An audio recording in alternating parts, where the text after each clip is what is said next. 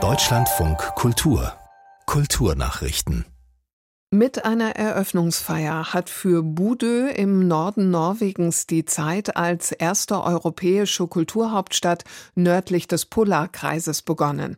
Mit mehr als 1000 Veranstaltungen wollen die Stadt und die umliegende Region Nordland Europa zeigen, dass sie nicht nur über arktische Natur, sondern auch über viel Kultur verfügen.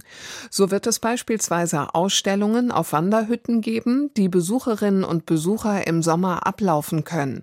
Viel dreht sich um die samische Geschichte und Gegenwart oder typisch arktisches Essen wie den Stockfisch. Budö 2024 ist das größte Kulturprojekt, das bisher in Nordnorwegen stattgefunden hat. Bundespräsident Frank-Walter Steinmeier hat den verstorbenen Sozialphilosophen Oskar Negt als großen Sozialwissenschaftler und politischen Intellektuellen gewürdigt. Er habe die öffentlichen Debatten in der Bundesrepublik über Jahrzehnte hinweg geprägt, schrieb Steinmeier heute in einem Kondolenzschreiben an Negts Witwe Christine Morgenroth-Negt. Der gestern im Alter von 89 Jahren gestorbene Negt galt als einer der bedeutendsten Sozialwissenschaftler Kulturwissenschaftler Deutschlands. Er studierte bei Max Horkheimer und promovierte bei Theodor W. Adorno in Philosophie. Er war Assistent von Jürgen Habermas und während der Studentenbewegung von 1968 einer der Wortführer der außerparlamentarischen Opposition. Von 1970 bis 2002 war er Professor für Soziologie in Hannover. In Mexiko-Stadt geht das Tauziehen um die Stierkämpfe weiter. Nachdem eine Richterin am Mittwoch entschieden hatte, dass die Wiederaufnahme der Kämpfe nach einem anderthalbjährigen Verbot vorerst ausgesetzt wird, hat ein Gericht diese Entscheidung nun gekippt.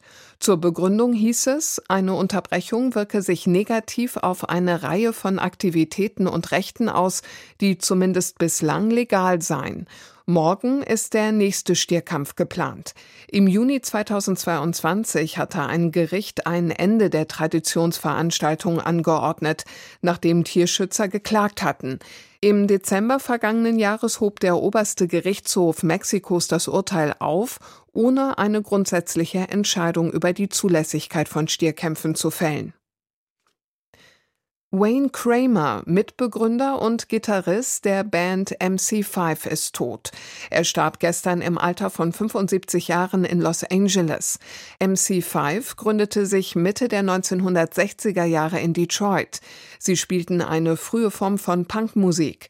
Obwohl die Band kommerziell nicht sehr erfolgreich war, hat sie viele Musiker wie Iggy Pop und The Clash beeinflusst. Ihr berühmtester Song war Kick Out the Jams von 1969.